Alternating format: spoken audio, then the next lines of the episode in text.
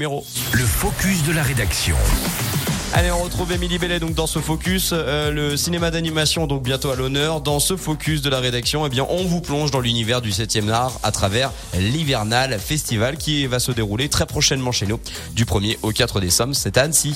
Un rendez-vous incontournable destiné au grand public à l'approche de l'hiver et au cœur des cinémas avec surtout une programmation très riche pour cette troisième édition. Vous pourrez assister à des projections d'avant-première, des coups de cœur du festival de juin, l'occasion également de prendre part à des ateliers, tout un programme à apprécier dans les salles de cinéma partenaires de l'événement, bien sûr à Annecy, mais pas que. Et quelle est la particularité de l'Hivernal Festival? Eh bien, il vous propose des expériences immersives. Vous pourrez visionner des œuvres d'animation en réalité virtuelle, échanger avec des réalisateurs et les équipes des films. Les plus jeunes ne sont pas oubliés puisqu'on leur propose des ateliers d'initiation au cinéma d'animation. Ils vont notamment apprendre comment on habille une image avec des sons ou encore la technique du papier découpé. Et alors, côté film, euh, ma chère Émilie, euh, c'est quoi le programme?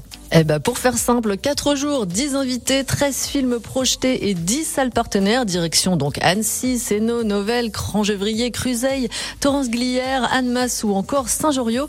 La liste des films serait trop longue. On va tout de même vous allécher avec quelques rendez-vous.